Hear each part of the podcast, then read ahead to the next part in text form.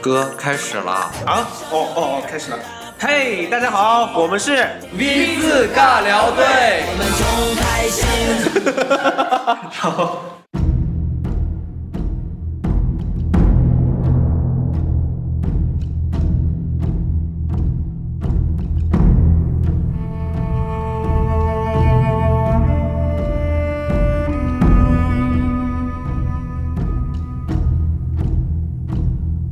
哎，Hello，大家好，我是今天的主播季森东。大家好，我是皇后岩。大家好，我是小明。今天我们邀请到的这位大 V 不得了，她是杨氏太极拳第六代女传人叶永香，叶掌门，大家鼓掌。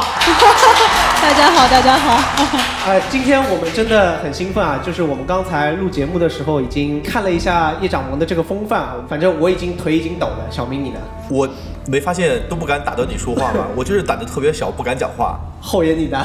我已经残了一条腿了，对，我们见到这个叶掌门，我们都是非常尊敬他，很然后崇拜。对，非常崇拜。这个后延一直都是叶掌门的粉丝，今天对终于，脑残粉，脑 残粉。终于今天见到 idol 了，不对得了！我正好想问一下叶掌门啊，就是、听说你一直在做一些非常有意义的事，能不能给我们介绍一下？呃，我现在在做的是太极文化传播，可能大家对于太极的很多误解啊、矛盾越来越明确了。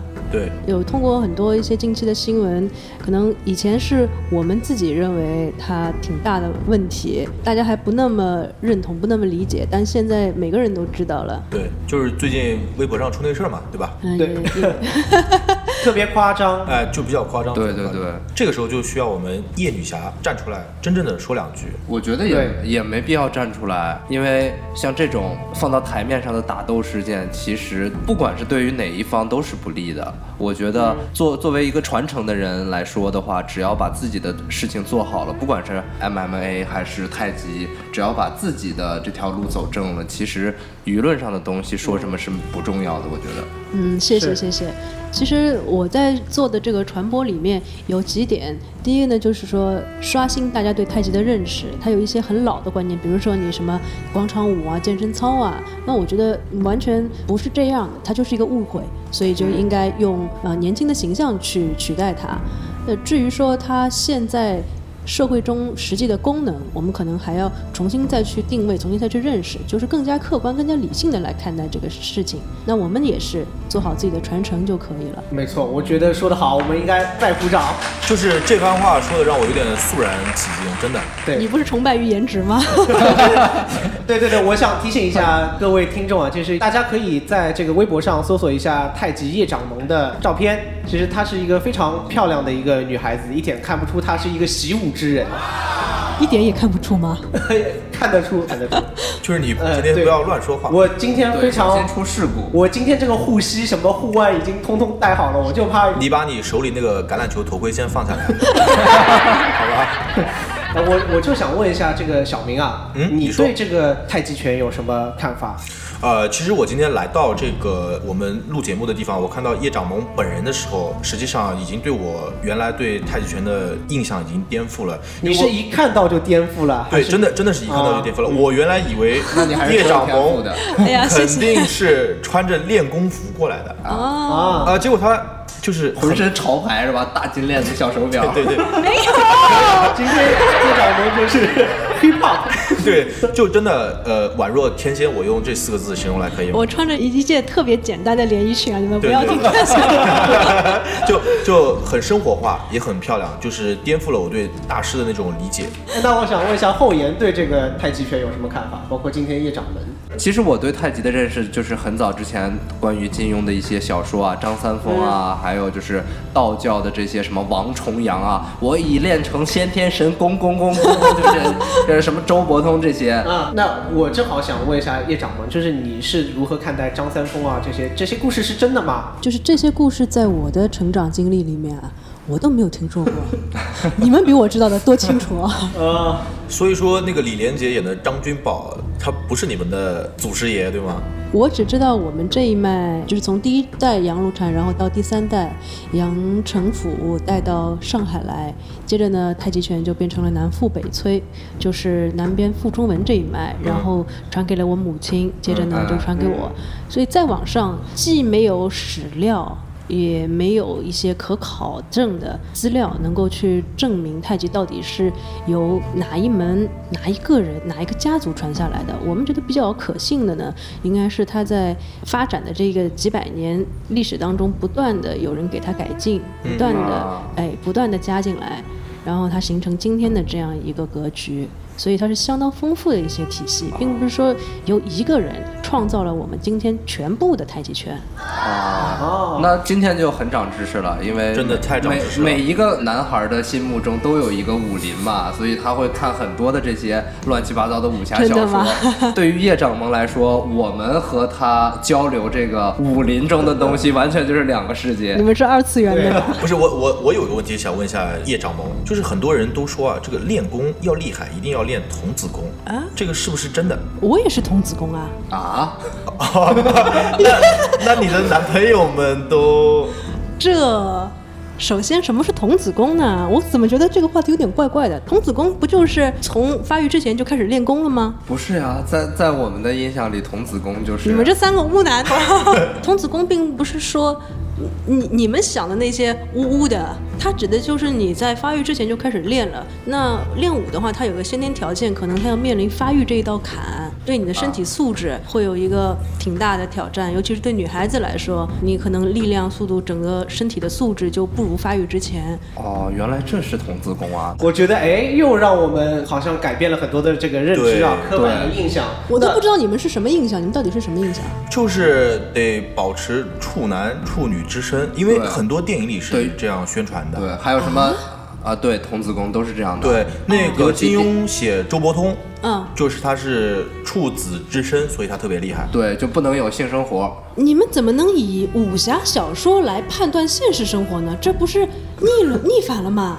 你要知道，小说都是虚构的、创造的，以小说的呃事事实陈述来判断我们客观事实，这个好像不是一个合理的依据啊。但这确实是一个存在的问题。对大大家对武功的了解仅限于小说，因为并不是每个人都像我们一样有机会见到叶掌掌门门的真人，嗯对对对对吧？那对，看来我这个太极文化传播之路还是，哎呀，遥遥可期啊。我觉得今天这个节目非常长姿势，是为什么呢？就是不是我们野路子，所有的这些关于武功的这些传说都是金庸小说里面来的。对所以有很多的真实的这些故事、言传身教的东西，都能在我们这一期节目里面听到。对对对对对。那就好了，今天就要引出我们这一期的主题了。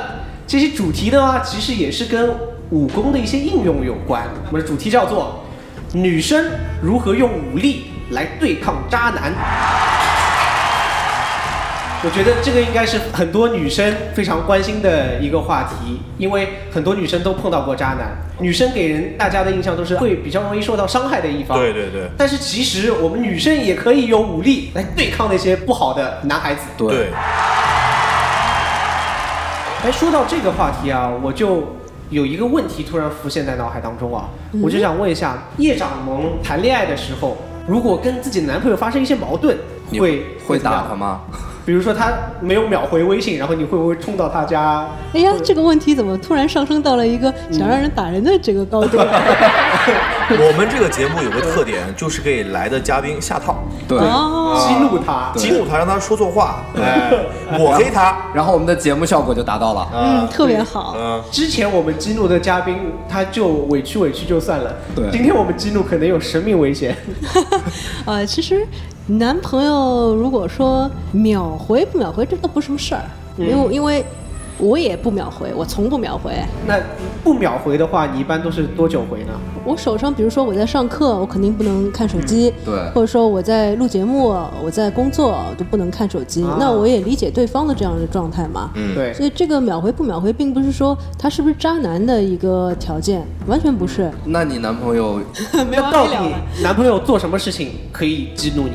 激怒到你想去揍他，特别没有礼貌。那完了，我们今天三个 人那我那我刚才不是 你们不是男朋友啊，哦就没有对对这个对要对求。对啊而且我也分辨得想多出了到底是善意还是恶意的。我说的没有礼貌啊呢，是他突然之间如果出生了一种呃恶意，嗯那那你就变成了一个从亲近的人到一个危险的人，可能你就要跟他保持距离了。嗯那这时候你会进入一种警戒的状态。我相信不仅仅是我，许多的女孩子都会有同样一种。从啊，他爱我到他不爱我这个过程，我应该怎么办呢？对吧？嗯你内心会产生很多的矛盾，然后你就嗯不知所措，或者你啊，那该干嘛呢？然后你就很想揍他，你又有一些情绪要发泄，你怎么办？ 那你这个时候会有一些我想知道的是最后揍了吗？没有，没有，那对，好，然后最后还是是忍住了，啊、因为今天说到的是渣男嘛，我觉得渣男其实又是一个很广泛的一个定义。 对又说其实回到渣男了，我相信很多女孩子并不是情感上面被渣男给欺负了，而且很多人也是渣男，比如说公共交通上的色魔啊这种，对，其还有实他们也实是渣还有男。实施家暴的人，对吧？对对对对对。哦，那很渣啊！还有还有，我跟你讲，还有很多男人啊，他会在公司揩油啊，这真的有职场性骚扰，现在很你是严说重你的吗。对，我不 我怎么了？你都快辞职他了，揩了你是吧的油， 不是说好了给叶掌蒙下套的吗？你怎么又给我下套了？ 因为他们不敢。对，真真是不 敢。如果我们真的遇到渣男，我们到底该怎么办，对吧？嗯，就那是我想们女孩子遇到渣男应该怎么办？我们女孩子如果遇到情场性骚扰啊、职场性骚扰，职场性骚扰， 我还碰到赌场性骚扰。 对对那叶掌门，你接着说。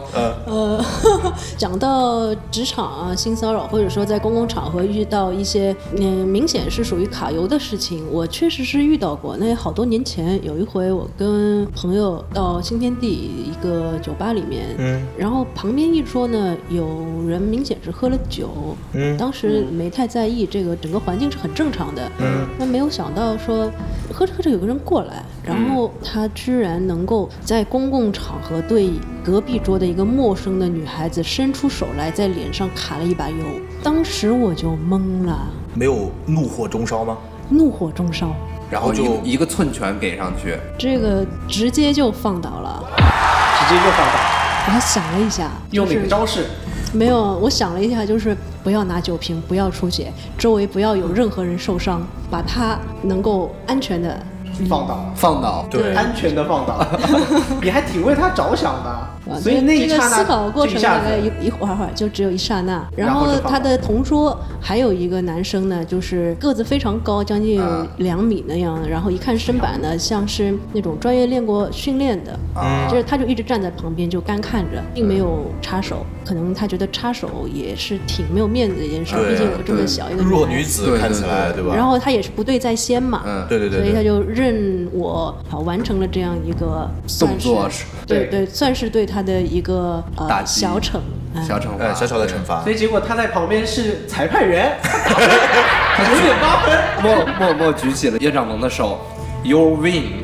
啊，最后他还特别和蔼的问我要了手机号码，当然我没有给了 啊。那个一米九的大汉让我想到一个人，叫 Billy，谁啊？比利就是呃这个题外话，比利是我的大学同学。然后有一天，呃，一群人，我的朋友，然后小明也在，我们喝酒。对对对，然后我们跟隔壁的包间发生了一些冲突。喝多了，那个时候真的喝多对了，我们那个时候，如果按这个重量级来排序的话，比利第一名，他一米八八七八八的样子，对两百斤的胖两百子。斤，对一对对，然后第二就是小明，总共一百八十斤也有。百八十斤没有夸张了，一百七十九，一百七十九，一百七十九，但是是我们这一圈人里面最大个儿的。对对对对对对然后发生了冲突，他们应该身先士卒，跑出来应该先先这，对对对至少威慑一下对方。对对对。结果他们两个逃走 了。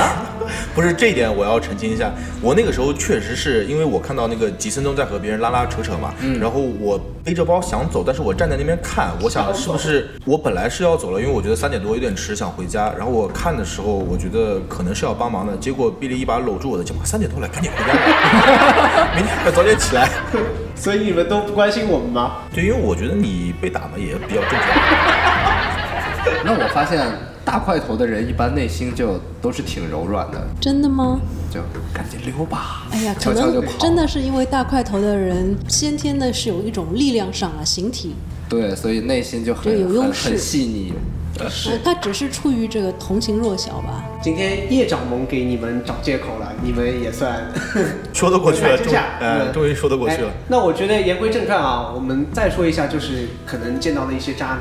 我相信很多人都遇到过，在马路上面、公共场合，可能有一些坏的行为，比如说小偷啊、见抢义劫啊勇为、见义勇为的拔刀行为。相助，而叶掌门是我们武林响当当的一位女侠，我觉对得一定有这样子的见义勇为的意识，赶快给我们分享分享。见义勇为这个事情呢，大家如量力果而行是吧？呃，也不能既然你已经把我要说的话说出来了，要不你来继续？那那算了，我不说 了。呃，见义勇为呢，确实要，嗯，确实要量力而行。但是，量力而行有很多种方法，你怎么去量自己的力，以及怎么去行，它都取决于。像很多女孩，她比如说一点战斗力都没有，哎嗯，嗯，啊，尽量就不要去掺和。如果说你有一定的战斗力呢，嗯哎也尽量不要开始战斗。就是见义勇为有个大原则，就是说能说话的坚决不动手。嗯，啊，你能够通过警告完成的，就千万不要以肢体去完成。嗯，就因为你是女孩子嘛，那男孩子的话其实问题不是那么大，但是要注意啊，如果说你空手夺白刃啊，尽量不要做这个事情。嗯，就是遇到事儿，看到对方对拿这出个太拿出这个白刃了就嗯跑，。先溜为哎走为对上策就嘛。三十六计走为上，因为对见义勇为是一个这样的前提，是对方本来是他对你是没有恶意的，嗯，嗯，那么你等于在帮助别人的前提下面，你要怎么去帮到别人？你要有这个结果啊，否则的话就不是见义勇为了，是自己找麻烦。送死，对，说白了就是送死。送了一血。就如果说你能够这件事情，你百分百确定你能够帮到对方，嗯，啊，你可以动这个心思。就比如说，我有一次在人民广场，我看到前面有一对小情侣，然后后面呢跟着一个猫着腰走得特别快的一个小孩儿，嗯就手伸到他的嗯皮夹里面，啊，就掏出来了。手伸到皮夹里，皮夹对，嗯，这个手是可以的， 拿了一 张，拿了一张星巴克的会员卡， 哎，没没没，说错了，重新说一遍，就是他，就看到那小孩啊，这个手慢慢的伸到这个女孩子的包里面，然后把皮夹拿出来，伸出了一个脚，嗯，我就那边大喊一声，我想做啥？奥嘞，他就一惊，因为这个时候小小偷都是很警惕的啊，我想插一句，他说说普通话。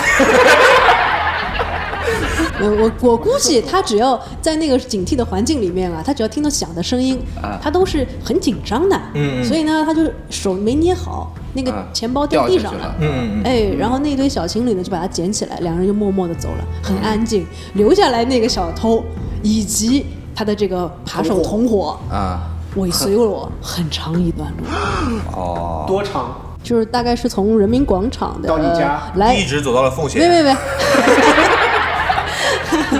就大概走到了进地铁，啊、就不跟了。啊，走到了奉贤地铁站。是走到到了松这个江九 平嘉定北。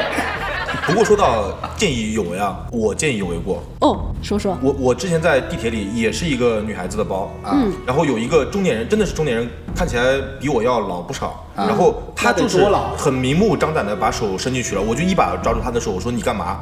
嗯，然后对他那个时候很紧张的，他跟我说我没有干嘛，我没有干嘛，我我不知道是他是新手还是怎么样的。然后新手，边上有一个大哥，啊大概也是看到他了，然后就一把上来跟我就把他摁住了，啊把他摁住之后，然后我们等到下一站地铁下来的时候，就把他交到那个保安室里面，啊就没然后。对，这是一个很好的处理方法。对对对对那你们两个男生嘛，就对是对对有能力去解决这个问题。我还有一次在静安寺门口嗯哎等呃一辆公交车的时候，那个时候是冬天，还下着雨，嗯所以手上是打了一把伞，接着又准备上车，我突然之间就感觉啊，好像有个什么东西在我旁边，然后我眼睛一低，一只手在我的大衣的口袋里面，嗯刚刚掏出我手机的四分之一个角，嗯，我盯着他往上抬头一看，一个怀抱婴儿的中年妇女，然后他把你手机拿走了，然后把把他孩子放你兜 里，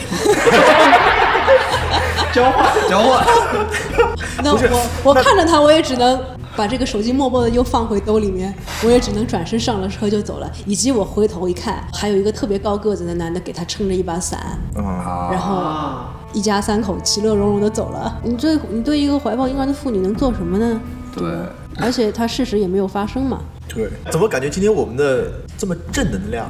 对我们今天很正能量啊， 就是我其实憋了一肚子很黄的问题，我我都不敢 说，你知道我我吗？也不敢说呀。对啊因为我觉得我们都害怕就是 被揍，啊，那说明你们都受到了一些正能量的影响。所以这个叶小萌啊，我还是想问一下问题，就是说哎有没有真正的就是见义勇为的时候，你用武力去就是真的像电影里面那样，可能碰到几个猛男，你三下两下就全把他们打趴下来。对，嗯，那个好像还没有这种机会，还还没有机会？还没有也进入。不是，我也不想要这种机会，那为什么呢？那我们去小明可以创造一下这个机会，今天我今天晚上我就尾随叶掌门走到哎奉去贤奉，贤。叶长萌住在市中心，他为了让你尾随到奉贤，他也走到奉贤去。对，然后我在奉贤抱一个孩子等着他。这个孩子哪里来？不就是你吗？抱着我，你抱着我。 体对 力真好。对，我们这个也是吃的蛮空的， 做这样子的事情。然后我想问的是哦，你之前的那些男朋友，就是一个都没有被你揍过吗？就我从来都没有很一本正经的打过人，揍他一般都是被萌死的，被可爱死的。哦，对这个武功不得了。对，天下武功最厉害的是什么？唯蒙不破是吧？是温柔。啊温温柔柔哦，温柔一刀扎心吗？老铁，太扎心了这一刀。这个叶长萌分享了一个武功的一个哲学啊，对就是他最厉害的不是刚是柔，对，以柔克刚，哦没错，那以后我们去 KTV，比如说碰到打架了，我们都翘兰花指。对，哎呀，大哥别打了，我觉被得我我马们上给恶心吐了，我就没有没有战争了。对，世界和平，要有爱，要温柔。我的心愿是世界和平。对。没错，那叶掌门，我问一个问题：现在社会中有好多就是关于家暴的一个事情，就是有，比如说你的闺蜜，然后有有这种家暴行为的话，你会去帮你的闺蜜去如何处理这种家暴的事情呢？就是出头，对，就会不会替她出头？会去打他。其实还是会首先想方要从这个法律的角度着手，嗯应该不会把任何的问题以私了的形式去解决，因为这个私了毕竟可能后面你还要付出更大的代价。对不对对单是你作为一个局外人，甚至是他这个本人啊，都嗯会一辈子在这样一种报复的阴影里面。对但但是确实也要看他承受了多少。对如果他内心能够达到某种平衡，嗯那变成他的这样一种主动的选择了。但是我不会去帮他做一种私了。嗯，一家家有本难念的经。对对对对，对，因为越是碰到家暴，你越是跟他对抗，他说不定会报复的越厉害。就是碰到家暴，我觉得报复这件事情不用亲自去了，我们交给法律，让社会还我们一个公道，这是最好的，对不对？对你打了他，你还要承，万一不小心打到哪里，不要把他眼睛打瞎掉了，你还要承担刑事责任，那你不是对自己不好吗？对，其这实这是这么说的，就是说，拳脚啊没有办法给全社会公平，所以才有法律。对已经不再是私了能够去解决。这这些话我们现在马上都要记下来。 不是，我觉得就是贴在你们办公室墙上，我们办公室名，言警句，我们公司是做文化的，门口贴一个拳脚不能，感觉我们被要债， 然后所有的债主都到我们门外在说要债要债，我们拳脚不能解决问题。其实我们不是每一个女孩子都会遇到家暴的，对不对？但是对遇到色狼的几率可能会比较高，因为我们每天都要坐地铁、坐对，因为巴你士经常流窜在上海的各个地铁里 面，所以碰到你的几率很大。对对对，胖老师，对对，尤尤其是奉贤这种地铁站，对对对，那我想问一下叶掌门，就是嗯对于普通女孩子啊，她是不是可以有一些简单的防身之术，然后供女孩子去学习一下，然后抵御这些色狼的侵犯啊，或者什么之类的？对，在关键时候可以救自己一命的那种招数。嗯，有几个大的原则啊。我们首先还是要防范于未然，嗯这个比事情发生再去解决要重要。所以说，第一，自己不要去一些明知道是危险的地方，对嗯就然后是嗯不要就独自去。嗯对，第二个呢，就是可以随身准备一些防狼喷雾，嗯，呃，这个确实是非常有效。然后呢，要准备报警器，嗯，报警器，对，就是有一种可以发出非常响的声音，并且不被打乱的那样一哦种明报白警器明。嗯、当然还有其他的一些手段措施，他们都比你自己去这个独自反抗啊，嗯嗯效果要好。嗯，然后一定要出现这个生死攸关的时候，你自己独自反抗的能力啊，其实通过三言两语也很难去教得会。嗯对，我要增强平时啊自己的这个身体锻炼，嗯比如说多你运跑得动是吧啊快一点儿，那个时候跑得快一点，反应灵敏一点，这个都不是你一时半刻能够练出来的。对我我我其实还有个建议啊，就是女孩子们，你们除了锻炼身体之外，哎，有空的时候多看看叶掌门的视频，对吧哎？对里面说有不定很多能实学用到的一招两式呢，对不对？而且不止单单可以学到一招两式，还可以跟着叶掌门一起来变萌、变对温柔，对然后整体的气对质，。萌萌哒，就人家色狼看到你也跟你一样的，就是小妹妹你好温柔，我都不想靠近你了，就走 了，这样。这是一 个亡，这是一个亡命徒说出来的话吗？呃， 就我们希望可能通过一些视频，能够帮助大家获得更加健康的身体，至少他在短时间之内，你有一个比较好的身体素质，是有这个可能性能够脱离危险的，再加上对一定的技能，对对对对呃当然，你身边如果有一些武馆，有一些教你这个格斗啊、武技的地方，你也可以去体验一下，学个一招对半哎学一式，些比较我一实点在不的想招去，我式只想看叶掌门的视频。哎，那肯定的。那在这里，既然叶掌门都千里迢迢来来到我们直播间，那是不是要给我们叶掌门打一个广告啊？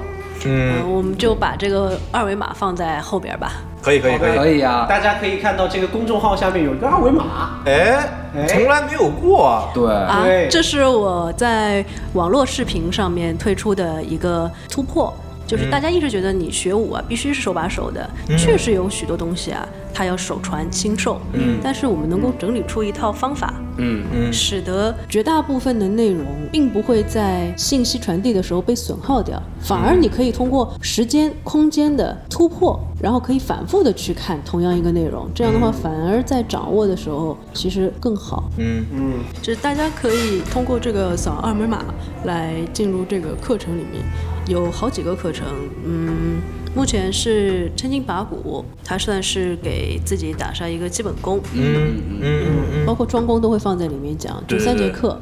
对但是三节课的内容已经啊、呃非常丰富了，嗯，而且还可以有生活的实用化，嗯还有一个课程呢，就是我们杨氏太极拳的老架，老架的第一段目前就要进入尾声了，第二段马上就会在下个月开始，嗯嗯，这段是重点啊。对，这段是重点，啊我们一定要记清楚。那些想要学一技之长、防备色狼的女孩子们，这段一定要记好。对，那些想要学萌萌哒的女孩子也一定要记好。对对对对对，对我，我觉得今天我们学到很多的东西，就是包括见义勇为一定要量力而行。那另外的话就是以柔克刚。对对对对对，这一期的话，叶掌蒙就是给我们展示了一个武术传人他的很多的关于武术、关于人生处世的一些哲学。我觉得这个学到很多，当然还有他温柔的很多一面卖卖萌的，对我觉得特别可爱。对，嗯他他已经从我的心中从一个叶掌门变成了叶女神了。是在我心里面也是这样。我觉得叶仙女吧，拍马屁也是你们俩会 拍。就小仙女啊很儿，厉害。嗯，对，我觉得今天我们也有很多话，真的是没办法，就是这个话语就听到不口边敢说，因为就是叶掌蒙太萌了，我们说不出来。对，那就请我们叶掌门，就是下一次踩着七彩祥云来教我们 学太极。不是教你怎么卖萌对，卖萌，好，啊，打着太极卖萌。以柔克刚，对以柔克刚对。我下次录节目的时候啊，就指甲油一定要涂好的，裙子我不一定穿。 裙子我肯定穿。我都没有涂指甲油。那就感谢叶掌门今天做客我们的直播间。对，非常感谢叶掌蒙，非常感谢，谢谢谢谢谢谢谢谢谢叶掌蒙。